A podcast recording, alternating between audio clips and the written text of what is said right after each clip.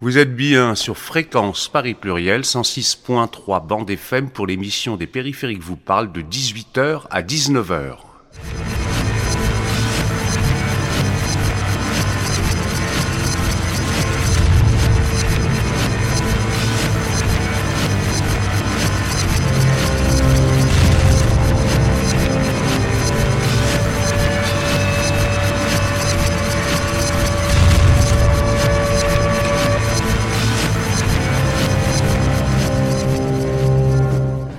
Aujourd'hui, nous vous proposons d'écouter euh, l'intervention assez exceptionnelle de Philippe Descola, le grand anthropologue français, qui va nous parler de son ouvrage Ethnographie des mondes à venir, euh, avec qu'il a coécrit avec, euh, enfin, en tout cas, les illustrations sont de Alessandro Pignocchi, c'est paru aux éditions du Seuil en 2022. Il s'agissait d'une rencontre euh, en visioconférence organisée par l'Université du bien commun à Paris. C'était donc le lundi 23 janvier dernier. Et cette rencontre a été initiée et modérée par Claire Dehove de Vos, Agence des hypothèses. C'était dans le cadre des formats de rencontres euh, livresques proposés par l'université, intitulés Un auteur, un livre, 40 minutes de l'EBC ce même euh, format, un auteur, un livre de l'Université du bien commun, j'avais invité le 28 mars 2022 euh, Camille de Toledo euh, à nous parler de l'ouvrage collectif qu'il avait initié, les auditions pour un Parlement de Loire, le fleuve qu'il voulait écrire et qu'il nomme le soulèvement légal de la terre. Ce récit polyphonique tournait autour du statut de personnalité juridique qui peut être attribué à des entités naturelles essentielles à la vie, bah, que nous aussi on peut nommer les biens communs publics mondiaux, et en l'occurrence le bassin versant du fleuve Loire.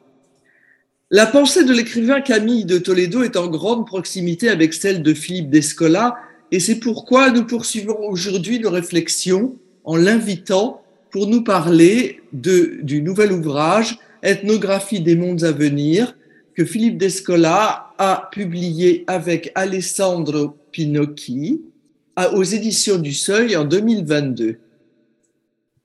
Puisqu'ils imaginent ensemble des dispositifs susceptibles à terme euh, de convertir les milieux de vie en sujets politiques, on voit le lien effectivement avec la pensée de Camille de Toledo. Alors, qui est Philippe d'Escola? Bon, ben, il est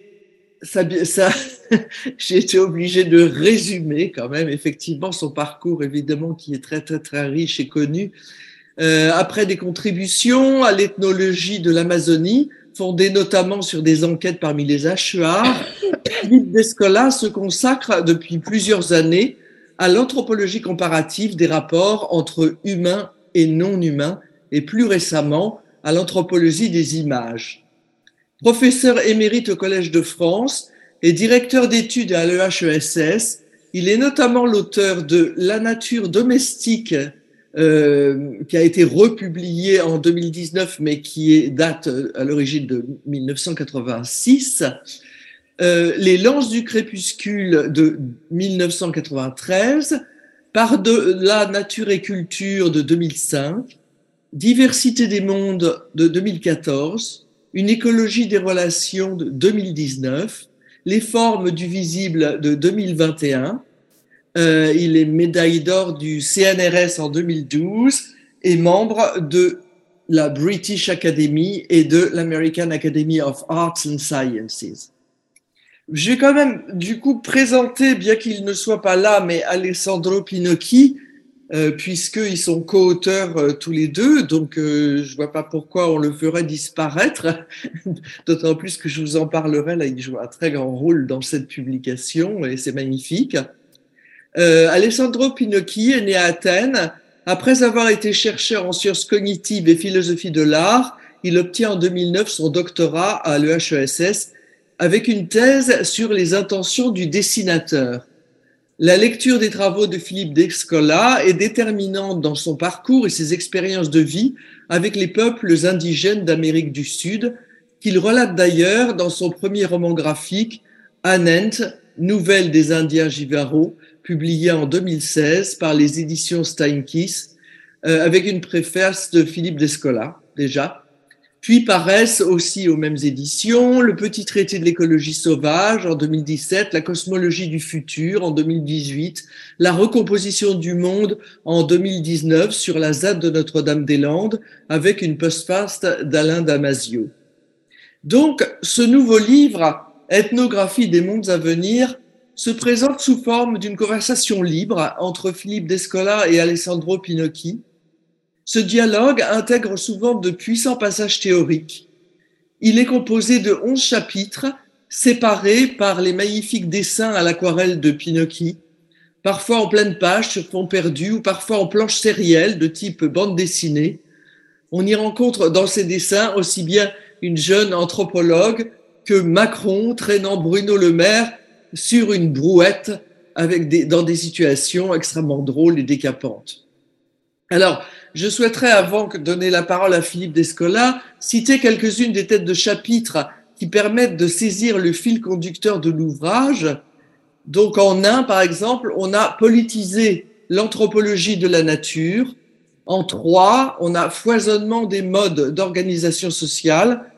À chaque fois, il est indiqué une petite parenthèse qui euh, indique un petit peu où ça va, ce, ce chapitre. Et là, c'est où l'on critique la vision d'après laquelle les sociétés humaines évoluent selon une trajectoire unique. En quatre, on a d'autres manières de faire monde, où l'on présente les quatre grandes façons d'organiser les relations entre humains et non humains, où l'on montre que chaque humain les porte en lui en puissance. En cinq, on a fissuré le territoire naturaliste, où l'on tente de retirer quelques leçons de qui se passe à Notre-Dame-des-Landes. En six, on a économie et naturalisme, où l'on identifie la suprématie de la sphère économique comme le verrou fondamental qui nous bloque dans le naturalisme, où l'on formule l'hypothèse d'une solidarité nouvelle et de plus en plus spontanée avec les non-humains dans la lutte anticapitaliste. En neuf, territoires autonomes et États, où l'on esquisse un projet politique hybride qui voit cohabiter et interagir des structures de type étatique et des territoires autonomes en 10, diversité, où l'on représente la diversité comme seule valeur réellement universalisable. Alors moi, j'ai d'abord une peut-être une première question euh, pour ouvrir le, le débat à Philippe Descola. Pouvez-vous nous éclairer sur ce souhait de politiser l'anthropologie de la nature, qui est en fait le premier chapitre de l'ouvrage? C'est une question que qu'Alessandro Pignocchi m'a posée au départ. Et ce livre, euh, vous l'avez dit, euh, est une collaboration. Et donc, je vais essayer de parler euh, à la place d'Alessandro Pignocchi ce soir. notre projet, c'était de, de, de croiser des expériences. il y a quelques années, Alessandro Pignocchi est venu me voir parce qu'il souhaitait aller rendre visite aux Achuars en Amazonie équatorienne. Et comme il m'avait fait bonne impression, je lui ai enregistré un petit euh, texte de présentation euh, en Hatchoir euh, pour mes amis Hatchoir. Il est donc parti là-bas. Alessandro n'est pas un ethnologue, c'est quelqu'un qui est curieux du monde. Il est parti donc chez les Hatchoirs, il est revenu à plusieurs reprises. Et si je puis dire en échange, il y a quelques années, il m'a fait découvrir Notre-Dame-des-Landes où je suis revenu depuis. J'étais euh, très impressionné par ce que j'ai vu. Et le Seuil nous a proposé de, de donner une forme euh, écrite et imagée à ce croisement d'expériences. Et euh, c'est qui a pris la forme d'abord d'une interrogation sur le fait de savoir comment on pouvait passer d'une approche théorique, d'une théorie au fond anthropologique, qui est l'anthropologie de la nature, qui est un, domaine de savants que je développe depuis euh, une quarantaine d'années, euh, et comment on pouvait passer de ce domaine savant à des propositions politiques pour changer le monde commun dans lequel nous vivons et dont nous sommes nombreux à penser qu'il mérite d'être profondément transformé. Et c'est comme ça que nous avons commencé ce dialogue euh, et qui, euh, euh, au fond, table sur deux éléments qui dont, dont, on verra tout à l'heure, enfin dans ce que je dirai plus tard, qui partagent beaucoup de, de, points communs, qui sont d'une part les luttes des populations autochtones un peu partout dans le monde pour voir reconnaître euh, leur légitimité d'occuper des territoires de façon différente de, des conceptions que nous avons développées, nous, dans le monde européen, de l'occupation des territoires, et d'autre part, des euh, territoires alternatifs, comme ceux de Notre-Dame-des-Landes ou des ZAD en général, qui offrent bien des points communs avec ces luttes euh, autochtones. Et nous avons donc croisé ces deux points de vue au fil de ces discussions. Ok. Euh, euh, pouvez-vous nous éclairer aussi euh, sur le rôle des luttes territoriales et des combats autochtones dans votre projet? Alors, ce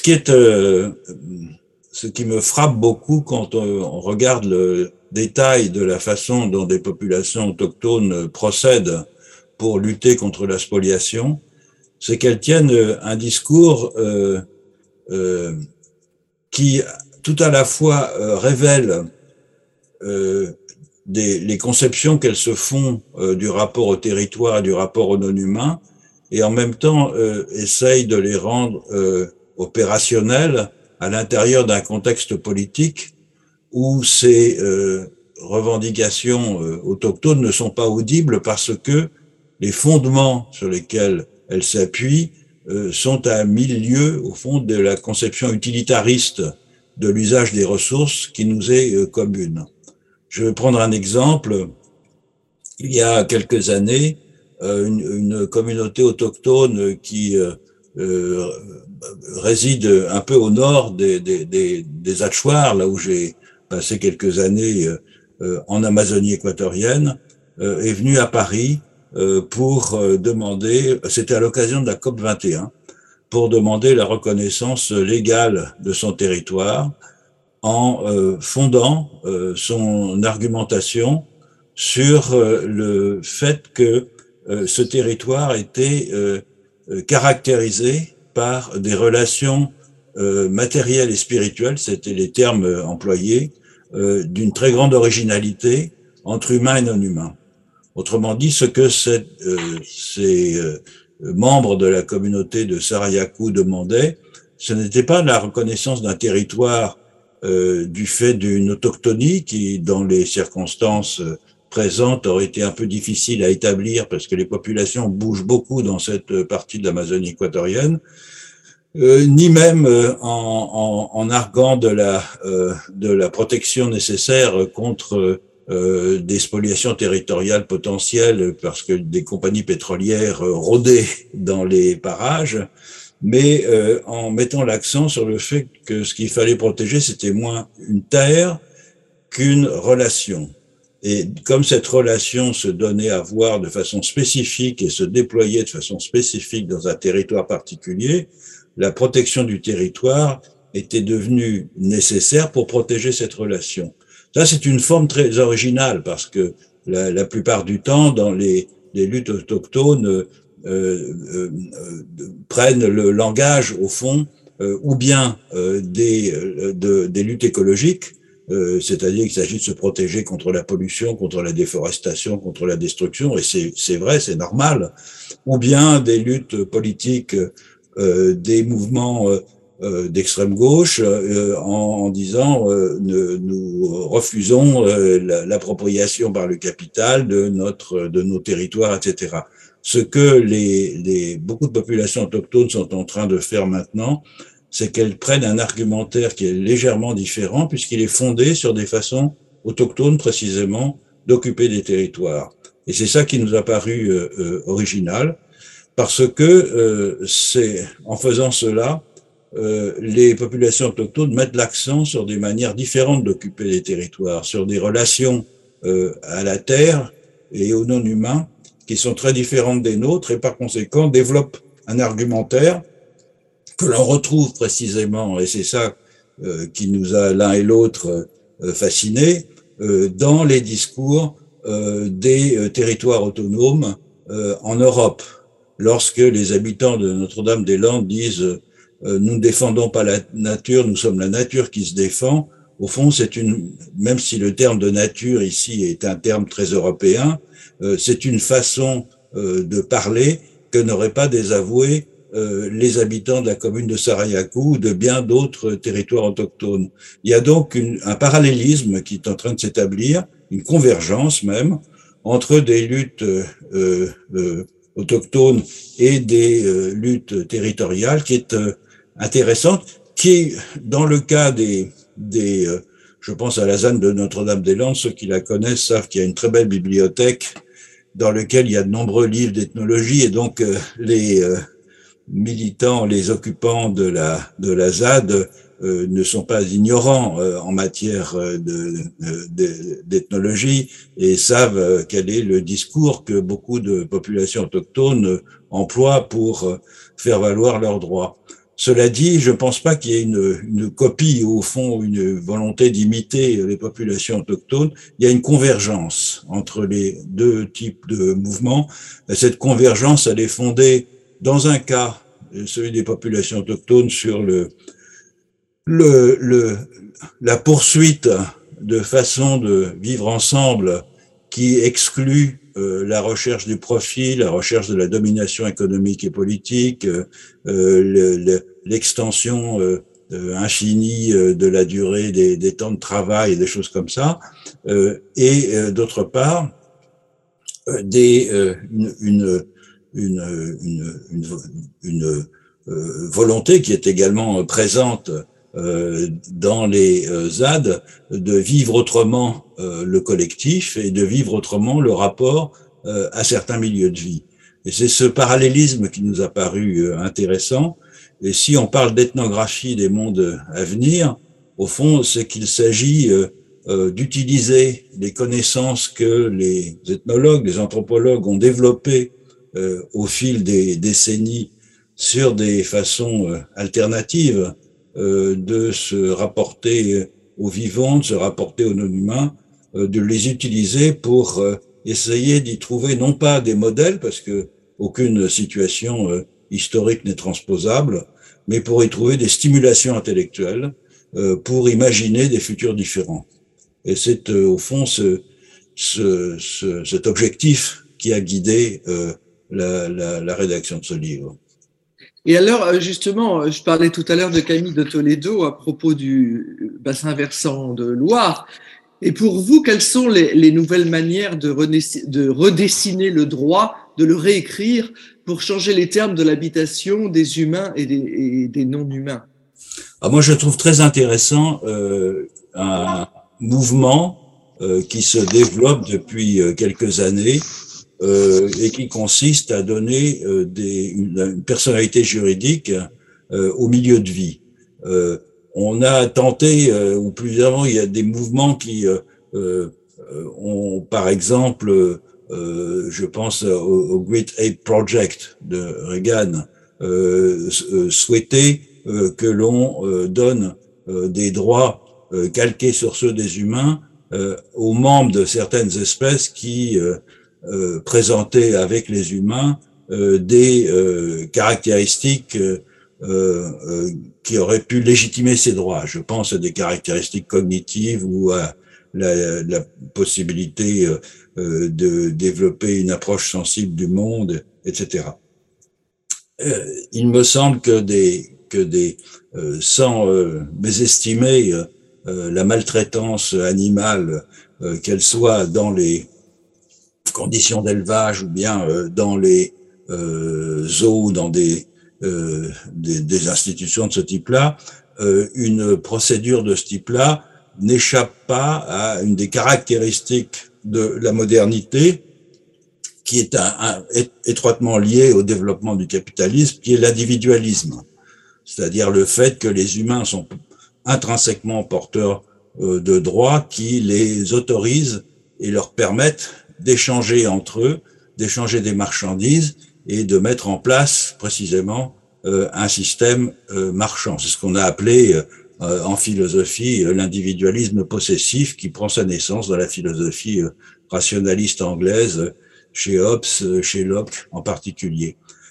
ce, ce mouvement est donc une, ce, ce, genre de, de, de, de, proposition me paraît être une façon d'élargir le club à des humains, à un petit noyau de non-humains, d'animaux non humains, qui présentent des similitudes avec les humains, sans échapper pour autant à l'individualisme qui est caractéristique au fond de notre façon euh, moderne euh, de nous concevoir, de concevoir les rapports entre les êtres.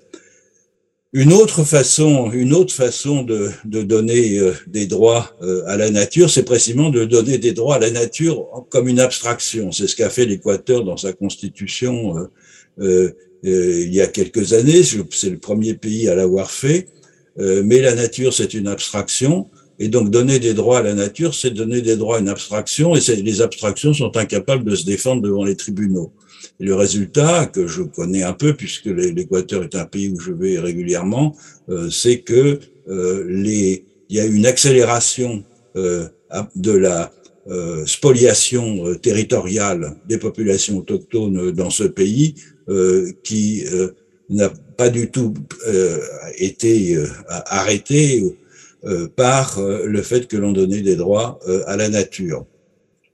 Et la troisième, une troisième, une troisième forme de donner des droits à la nature, c'est de donner des droits des milieux de vie, comme on l'a dit tout à l'heure, c'est-à-dire assez souvent à des bassins versants. Vous évoquiez la, la Loire avec le projet de, de, Camille de Toledo tout à l'heure. L'un des premiers cas, c'est celui de la rivière Wanganui en Nouvelle-Zélande, qui est bien connu. Euh, qui a été obtenu d'ailleurs par euh, l'action militante des populations maoris qui vivent sur ces berges. Euh, d'autres exemples ailleurs, ce sont c'est le fleuve Atrato en Colombie, c'est la rivière Magpie. J'emploie le nom européen parce que le nom autochtone est compliqué à prononcer au Québec. Et euh, dans tous les cas, euh, c'est euh, c'est cette, cette concession d'une personnalité juridique à des milieux de vie me paraît intéressante parce qu'elle inverse le sens de l'appropriation. On n'est pas encore dans une situation où ces bassins versants, par exemple, sont encore propriétaires, sont, sont déjà propriétaires d'eux-mêmes, et il pourrait y avoir un conflit euh, d'appropriation entre les humains euh, et euh, le, le, milieu de vie. Mais il est possible que cela advienne. Pour le moment, la personnalité juridique signifie simplement le droit qui est conféré à ces milieux de vie de se défendre contre des atteintes à leur intégrité. Donc, ça suppose le droit à la protection, à la, à la, à la, au maintien euh, des équilibres, etc., etc. Je pense qu'il est possible qu'on arrive à des conflits d'appropriation précisément, dans lesquels le fait que la personnalité juridique soit attribuée à un milieu de vie va euh, faire prévaloir le, le, le droit du milieu de vie sur ceux d'humains qui pourraient y attenter. Euh, et autrement, c'est pour ça que je parle d'une d'une d'une inversion du processus d'appropriation puisque euh, vous, vous êtes tous convaincus puisque vous êtes là euh, que les biens communs n'ont cessé d'être privatisés, appropriés de façon individuelle ou collective, en particulier depuis le mouvement des enclosures, d'abord en Europe, ensuite avec l'expansion coloniale, et que par conséquent, les forêts, les pâtures, euh, les, euh, les, euh, les, les, communs des communes, les ressources en eau, etc., n'ont cessé d'être privatisées dans un processus dans lequel l'appropriation va toujours des humains individuellement, collectivement, vers des éléments du milieu de vie transformés en ressources et donc en marchandises ce mouvement n'a pas cessé, ne cesse de croître hein, au fil du temps, puisque maintenant s'y ajoutent euh, les, les euh, des ressources intellectuelles, s'y ajoute la santé, s'y ajoute bon, plein de choses, vous savez ça aussi bien que moi. Or, ce mouvement d'appropriation, euh, si l'on concède à, un milieu de vie la capacité d'être propriétaire de soi-même, cela pose un obstacle extrêmement juridique, en tout cas, puissant à l'appropriation par les humains de ce milieu de vie. En quelque sorte, la, la, phrase que je citais euh, tout à l'heure euh, des, euh, des habitants de la ZAD, nous ne défendons pas la nature, nous sommes la nature qui se défend, c'est une formulation de ce, de ce processus, c'est-à-dire c'est nous, collectifs, milieu de vie, qui sommes en situation de nous opposer à des entreprises de privatisation euh, et de spoliation euh, par les humains notamment. Voilà pourquoi le, le, euh, cette question me paraît extrêmement intéressante. Nous avons eu des débats d'ailleurs avec Alessandro Pignocchi qui a une méfiance vis-à-vis du droit que j'avais moi-même jadis à l'époque de ma jeunesse marxiste-léniniste où je considérais que le droit était au fond un, une codification euh, euh, du pouvoir de la bourgeoisie sur le prolétariat et que euh, il n'y avait pas grand-chose à atteindre de ce de ce côté. Je pense que le droit est beaucoup plus souple, malléable que cela et qu'il y a possibilité de, de, comment dire d'organiser des luttes qui visent à des transformations juridiques qui peuvent avoir des conséquences euh, considérables, comme celle que j'évoquais tout à l'heure, à savoir l'inversion du sens euh, de euh, l'appropriation. C'est pour ça que c'est un domaine qui ne doit pas être négligé, comme on a, comme beaucoup de militants ont trop souvent tendance à le penser. Alors, merci. une, une, question, une petite notion que j'ai pas totalement saisie, si vous voulez bien éclairer, c'est vous dites euh, pour constituer des géoclasses, ce que vous appelez, moi les géoclasses, j'ai pas très bien compris. Euh, il faut aller vers une sorte d'international anticapitaliste interespèce. Donc, quelles sont les géoclasses et que serait pour vous cet international anticapitaliste interespèce? Ça, vraiment, ça me passionne. Alors, c'est un, une idée qui flotte en l'air euh, depuis euh, quelque temps déjà. Euh, mon ami Bruno Latour l'avait développé euh, dans un livre avant sa disparition. D'autres ont écrit sur ce sujet. L'idée le, générale, c'est que la déprédation de la planète est fondée sur des processus de spoliation et d'exploitation transnationaux. La, la, façon de répondre à cela dans la tradition disons, marxiste-léniniste classique du 19e siècle, c'était de constituer une internationale euh, des euh, prolétaires qui se défendent contre l'exploitation capitaliste partout où elle se produit, mais qui laissent de côté euh, les non-humains dans ce, dans ce processus. Or, si l'on regarde un peu dans le détail ce qui se passe, je pense, alors je suis familier de l'Amazonie, la, la, la, spoliation territoriale des, euh, des autochtones ou des, ou des occupants euh, dans, dans, dans, différentes régions de l'Amazonie euh, passe par précisément d'abord la spoliation, l'occupation, quelquefois le, le, le, le, la, le non-respect des réserves qui sont à la fois naturelles et autochtones et qui aboutissent à la, de la déforestation euh, par des euh, milices de propriétaires en général de grands euh, exploitations euh, agricoles qui dans un premier temps sont transformées en zone pour le, le, pâturage du, bétail et qui ensuite avec des grands investissements en capital sont parce que la, terre y est pauvre sont transformées en zone de production notamment de soja. Euh, le, donc on a localement euh, des populations qui sont exploitées, qui sont les autochtones, ou en tout cas les premiers occupants qu'on a chassés de leurs terres, et les ouvriers agricoles euh, qui vivent dans des conditions misérables pour soit l'élevage dans un premier temps, soit la production du soja dans un deuxième temps. Le soja, il va où? Le soja, il vient, dans, il vient en Europe, évidemment, euh, pour nourrir euh, le bétail.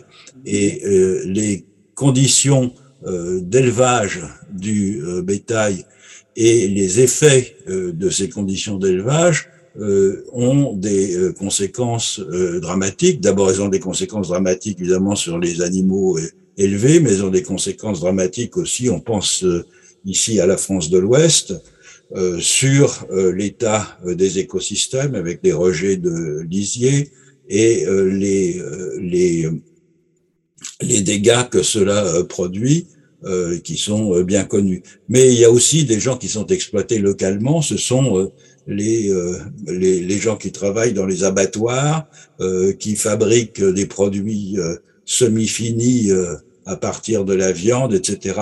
Et donc on voit qu'avec cette chose aussi simple euh, en tout cas à première vue, euh, qu'est euh, la déforestation amazonienne et la, le, le, remplacement de la forêt par des plantations de soja, en fait, ce sont des, c'est un tissu extrêmement dense de d'humains et de non-humains qui sont concernés et qui se trouvent dans une situation d'exploitation.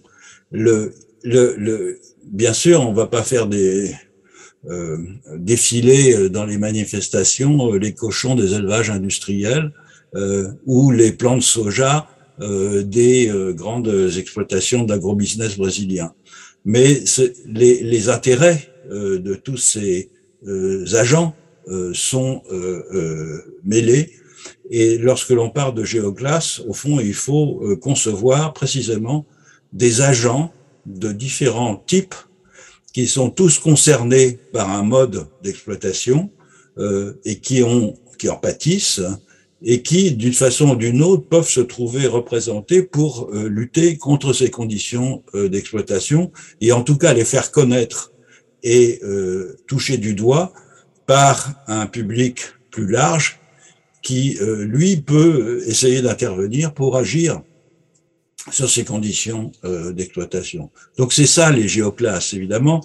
Euh, le grand problème qu'on connaît bien, c'est que le, le, les non-humains ne font pas partie des parlements.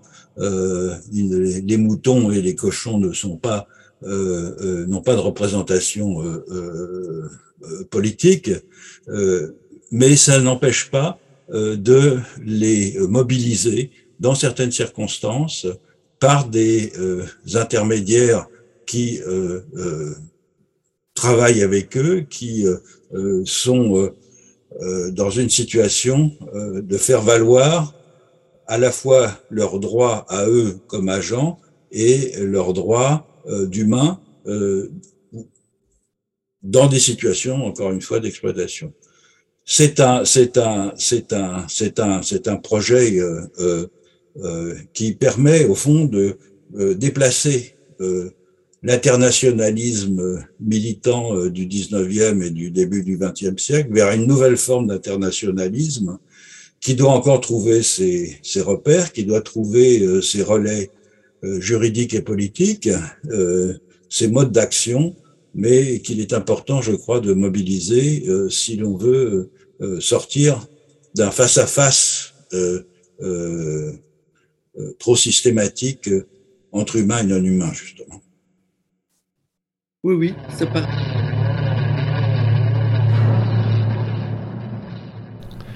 Vous êtes toujours sur Fréquence Paris Pluriel, 106.3 bande FM pour l'émission des périphériques que vous parle jusqu'à 19h. Vous êtes en train d'écouter euh, la présentation de Philippe Descola de son dernier livre intitulé Ethnographie des mondes à venir, c'était dans le cadre du format Un auteur, un livre de l'Université du bien commun à Paris. C'était sous forme de visioconférence et c'était le lundi 23 janvier dernier.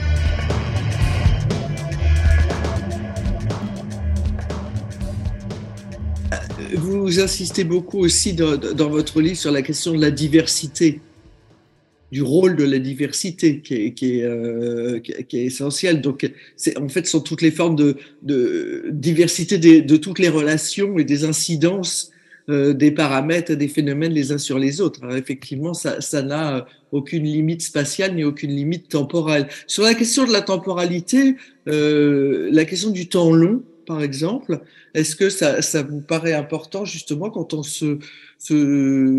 a ces objectifs en tête de compter sur le temps long de la biodiversité, justement?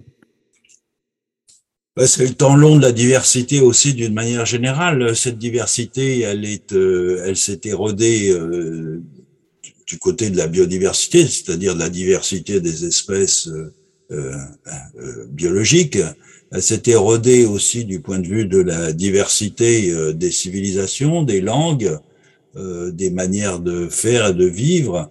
Et c'est pour ça que nous insistons beaucoup sur le fait que euh, la diversité est une valeur, euh, peut-être même la seule valeur universalisable, c'est-à-dire qu'on voit euh, mal comment cette valeur pourrait être arrimée à une certaine civilisation. C'est, je pense, un patrimoine de l'humanité tout entière, à la différence des valeurs qui, après la, les catastrophes du XXe siècle et notamment le, du, du, du nazisme, euh, ont euh, conduit euh, les nations à fonder une forme d'universalité qui était fondée sur une théorie très importante dans ses effets politiques, mais très caractéristique quand même d'une conception de nature humaine propre à l'Europe. C'est pour ça qu'elle est d'ailleurs mise en cause par de très nombreuses civilisations qui s'efforcent de proposer des modèles alternatifs euh, à la, la, la, conception que les Européens se font et les Américains se font euh, des droits de l'homme comme socle au fond euh, de la coexistence internationale. je pense qu'il ne faut pas y renoncer, bien sûr, c'est quelque chose d'absolument fondamental, mais ça n'est pas suffisant.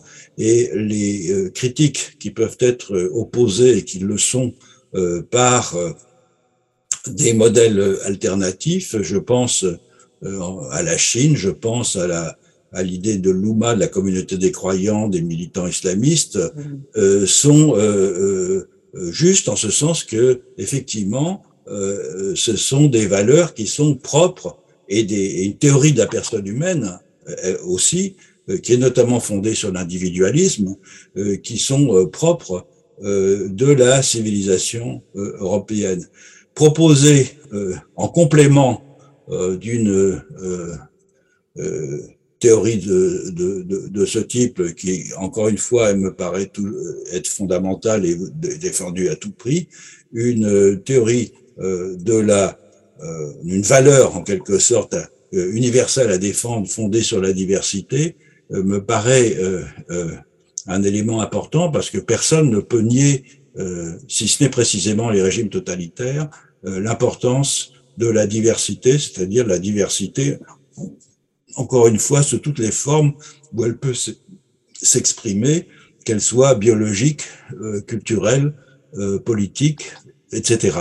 Et au fond, ce que nous faisons dans ce livre, c'est un peu une apologie de la diversité, c'est-à-dire une apologie de la façon de composer des mondes euh, qui seraient caractérisés par des cohabitations entre des formations sociales ou socio, socio-écologiques, des cosmopolitiques, si vous voulez, euh, de nature euh, très différente.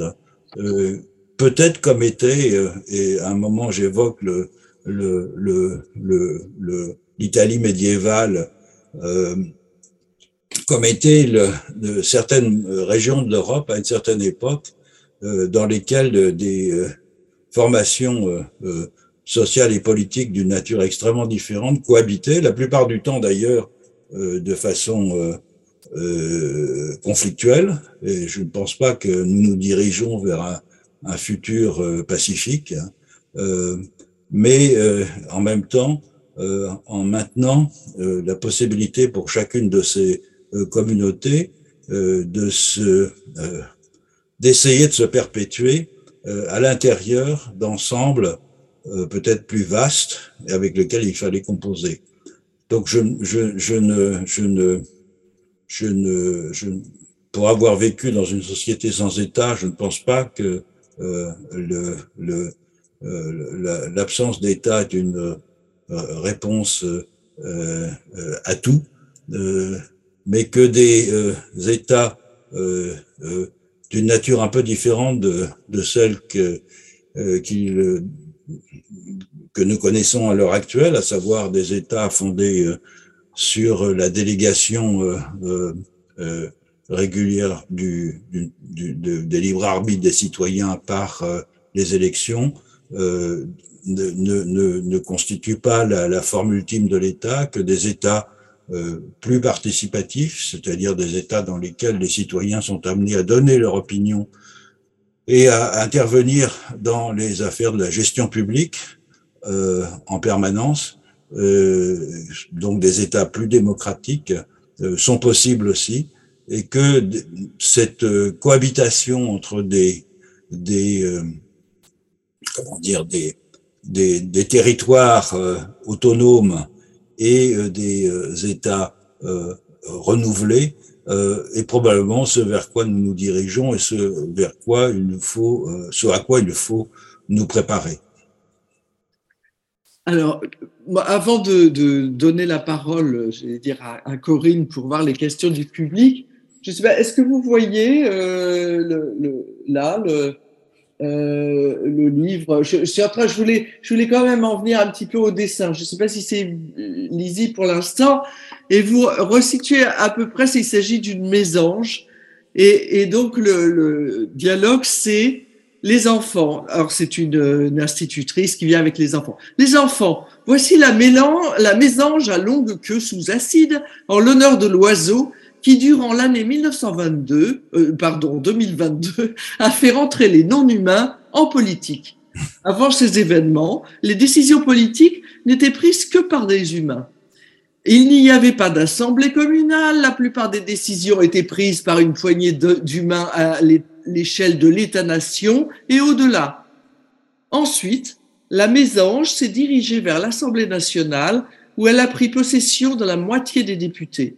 Ceux qui ne se sont pas entre-dévorés ont voté toutes sortes de lois, ouvrant ainsi la voie aux expériences d'incarnation transitoire qui se sont depuis généralisées et qui facilitent la diplomatie interespèce. Voilà, je voulais quand même citer ce, ce et je voudrais juste justement vous demander quel est, quel est ce, ce rôle euh, ce rôle des dessins d'Alessandro Pinocchi dans votre pensée et dans la construction, justement, dans ces différents régimes d'énonciation euh, qu'il y a dans votre livre? Ça me paraît important d'en parler un petit peu. Alors, le, le, ces, ces, bandes dessinées, ces planches, ne sont pas des illustrations de notre propos, mais des contrepoints, c'est-à-dire c'est des façons de décoller par rapport à notre propos et de façon à, à, à euh, planer euh, dans un imaginaire euh, décapant, vous avez dit, en tout cas, qui ne soit nous incite à l'espoir. Les, les, c'est le, le, rôle des, des, des, utopies en général, euh, euh, comme celle que dessine euh, Alessandro Pignocchi, dans lequel les membres du gouvernement sont devenus des animistes et dans lequel le seul naturaliste qui subsiste est un anthropologue à euh, qui fait une enquête à Bois-le-Roi euh, sur euh, les, euh, les, les, comportements bizarres des citoyens français. je pense que c'est très important parce que ça nous permet, les, les récits au, au, fond jouent un rôle de, de, très fondamental euh, dans euh, les euh, manières d'envisager des mondes nouveaux. Et l'anthropologie nous aide là-dedans, mais il nous reste encore à créer, propager et s'imprégner de récits qui nous permettraient de bifurquer. Euh, ils existent en partie, la littérature nous les, nous les, nous en livre, mais euh, euh, nous n'en sommes pas. Leur, leur, leur, puissance de dérangement n'est pas telle euh, qu'elle fait permet de justement ces bifurcations. D'où l'importance de, de la de les de les combiner à des euh, euh, propositions qui il y a un débat qui ou une discussion entre nous avec entre avec Alessandro Pignocchi qui est de nature plutôt théorique et qui fait appel à des références philosophiques et anthropologiques sérieuses de façon à, à, alimenter en quelque sorte ce, ce, ce remue-ménage qui est important pour changer de monde. Merci beaucoup. Moi, je, je laisse donc la parole à, Corinne pour savoir euh, quelles sont les questions. Oui, euh, merci beaucoup. Donc, euh, nous avons quelques questions. Peut-être que, de, avant de lancer les questions, sur le film, nous avons eu plusieurs remarques du type « abat les élections ». il ne me semble pas que ça soit le, fond de votre pensée, donc peut-être que ce serait important de, revenir sur ce point euh, plus politique. Oui, j'ai parlé, quand j'ai parlé d'États euh, nouveaux, j'ai parlé d'États euh, dans lesquels la démocratie serait fondée sur la participation, c'est-à-dire sur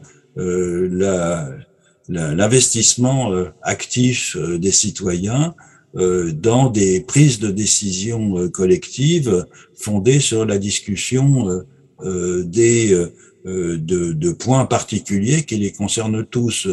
La, la, la Convention sur le climat a, mhm. montré à quel point euh, des gens qui n'avaient pas d'informations préalables ou de connaissances préalables, ou même, semble-t-il, d'avis très tranchés euh, sur la catastrophe climatique, ont été, du fait des discussions qu'ils ont menées pendant plusieurs semaines, voire plusieurs mois, capables non seulement d'avoir une vision très euh, claire et critique de la situation dans laquelle nous trouvons, mais de proposer des solutions dont très peu d'ailleurs ont été reprises par le gouvernement. Oui. Euh, donc, donc il s'agit pas de, il, s'agit pas d'élection, mais au contraire d'un dispositif de participation à imaginer euh, qui fonctionne assez souvent pas mal à des échelles locales et de moins en moins bien à mesure qu'on progresse vers le haut dans la hiérarchie euh, des institutions euh, étatiques. Alors, j'ai une question qui, en reprend sans doute d'autres, euh, alors qui était sur les conflits d'appropriation nés de la conception selon laquelle il faut donner des droits à des milieux de vie N'y a-t-il pas une contradiction dans la mesure où cette conception est le fruit de la réflexion humaine, elle-même entendue comme une mise à distance de l'humain par rapport au vivant n'ayant pas de capacité réflexive? Bah, C'est le grand problème de que, j'évoquais euh, euh, de façon un peu allusive tout à l'heure, euh, des degrés d'anthropocentrisme que l'on est prêt à accepter euh, dans le biocentrisme, si je veux dire. Mhm. C'est des termes un peu savants, mais c'est pour dire que lorsque, lorsque c'est mon cas, euh, on a une, une, attitude plutôt fondée sur, le, sur euh, le, le, les droits de la vie, le biocentrisme ou les droits des milieux de vie, l'écocentrisme, il est malheureusement nécessaire, si je puis dire, de donner place à ce que les humains euh, euh, sont en, en mesure euh, d'exercer à la place des, des non-humains dont il est difficile de solliciter le point de vue. Et donc, c'est ce, ce, sur quoi il faut s'entendre, c'est sur le degré d'anthropocentrisme que nous sommes disposés à tolérer, c'est-à-dire sur la place que les humains peuvent prendre dans ces dispositifs de délégation. Euh, dans, dans, dans, dans, dans, dans l'immédiat, euh, je les, je les, je, et, et, plus on monte dans les, dans les degrés euh, de, euh, de représentation, euh, moins les non-humains se font entendre. C'est vrai. Euh, les, les, dispositions qui ont été adoptées par les, les, les, les les, les gens qui font vivre des milieux de vie euh, euh, avec une personnalité juridique un peu partout dans le monde ont consisté à nommer euh, ou à élire, ça dépend, des gardiens qui vont représenter les intérêts de tel ou tel aspect de ces milieux de vie. L'idéal, c'est de pouvoir euh, avoir une représentation aussi équitable que possible des différents intérêts des différents composantes de ces milieux de vie, euh, les, y compris d'ailleurs de ceux que nous, euh, modernes occidentaux, considérons comme inexistants. Euh, J'ai discuté la dernière fois que j'étais en Amazonie de ces questions et il est important, par exemple, il était important aux yeux de mes interlocuteurs Hatchouar et Chouar que les esprits soient représentés.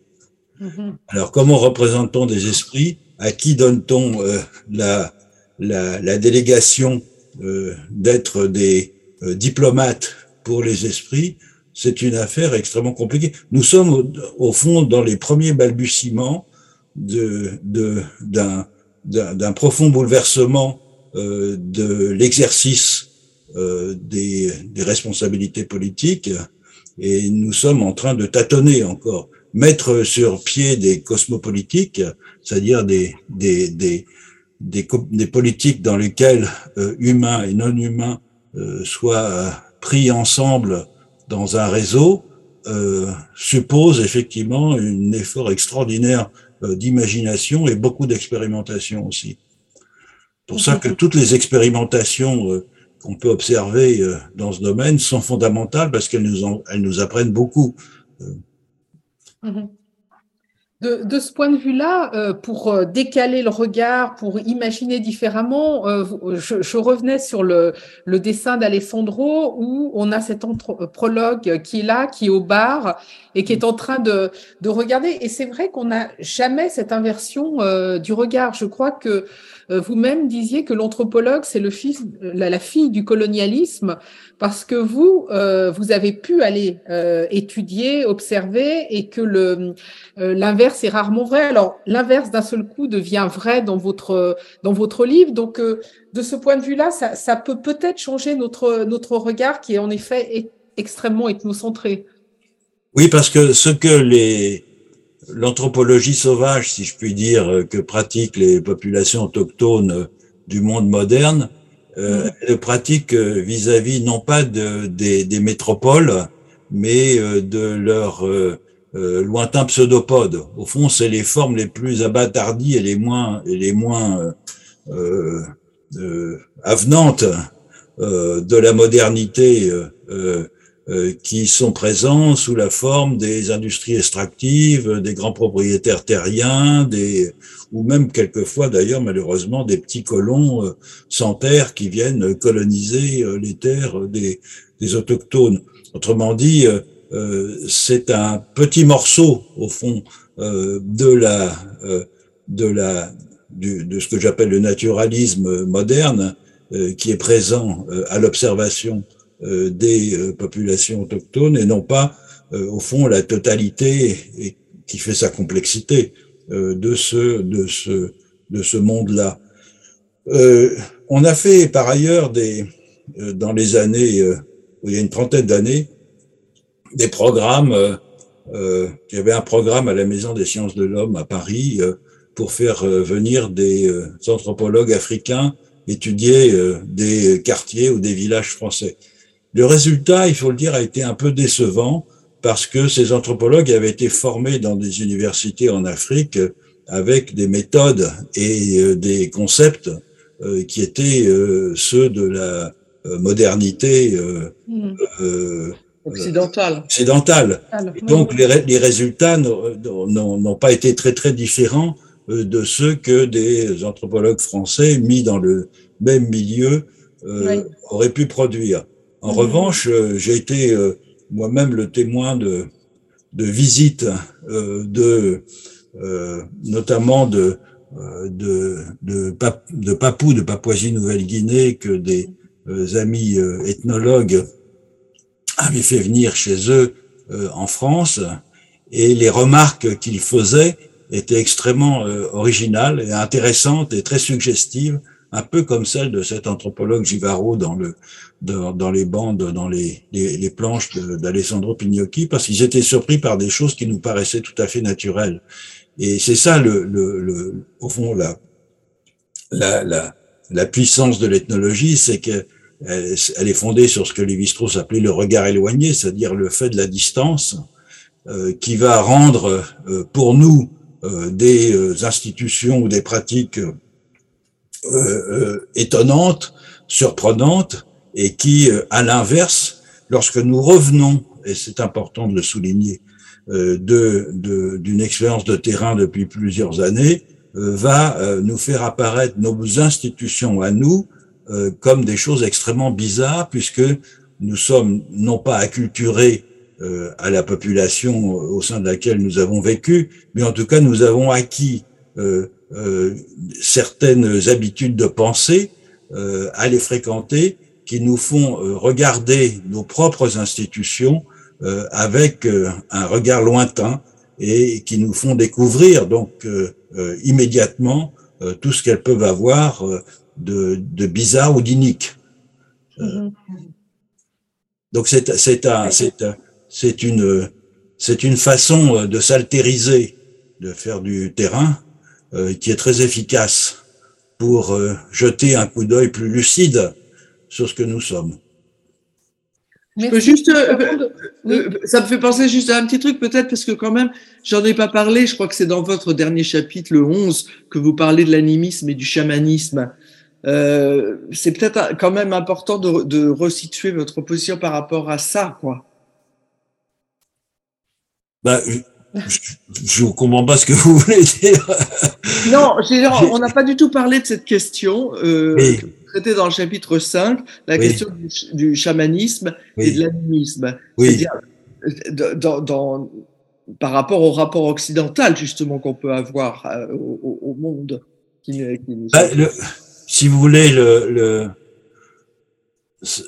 je pense, c'est l'idée générale, c'est qu'il y a des modes de connaissance euh, très divers du monde et que nous sommes euh, euh, habitués à privilégier, c'est mon cas, je suis un scientifique, hein, les formes les plus positivistes de connaissance du monde. D'autres formes sont fondées sur des connexions des formes de communication qui ouvrent à des aspects différents. Et la dernière fois que j'étais sur le terrain, justement, je parlais avec des, des sages, euh, Chouar et Achouar, et à la suite de, de, de, de, de quelques remarques que je faisais, il y en a un qui m'a dit Est-ce que tu rêves? J'ai dit Oui, bien sûr que je rêve et je rêve bien, mais euh, le rêve joue un rôle fondamental euh, dans les euh, euh, collectifs animistes, parce que c'est par l'intermédiaire du rêve que l'on entre en contact avec des humains, des non-humains, des esprits, etc. C'est un voyage de l'âme oh, qui s'est libéré de, des, conditions corporelles normales dans lesquelles nous vivons. Et c'est cette façon de, de penser, euh, je pense, euh, est, euh, est, est euh, intéressante. Euh, elle, elle, elle n'est pas, comment dire, le genre de travail comparatif, d'anthropologie comparative que j'ai mené, il est fondé par ailleurs sur des instruments éprouvés, c'est-à-dire sur le, la, la consultation d'un très grand nombre d'informations euh, sur un très grand nombre de peuples et sur euh, la mise en évidence du système des différences qu'il y a entre des façons de vivre la condition humaine permettant de construire des modèles. Donc on est loin du chamanisme. Je ne me vois pas du tout comme un chaman ou comme un animiste. Cela dit, euh, je pense qu'il est important que de comprendre que ces façons de, de de, de percevoir euh, euh, notamment les, les, relations avec les non-humains sont importantes pour maintenir une certaine forme euh, de, comment dire d'attention à autrui que nous avons euh, euh, perdu, mais que nous pourrions retrouver par d'autres moyens. Ainsi se termine cette émission des périphériques vous parle sur fréquence Paris pluriel 106.3 bande des flemmes, rappelons-le. Vous avez pu écouter le grand anthropologue français Philippe Descola à propos de son ouvrage intitulé Ethnographie des mondes à venir, Un ouvrage d'ailleurs de Philippe Descola, mais aussi pour les illustrations d'Alessandro Pignocchi, qui s'était paru aux éditions du Seuil 2022. Cette rencontre a été initiée et modérée par Claire Dehove de Vos, agence des hypothèses et par ailleurs cofondatrice de l'Université du bien commun à Paris.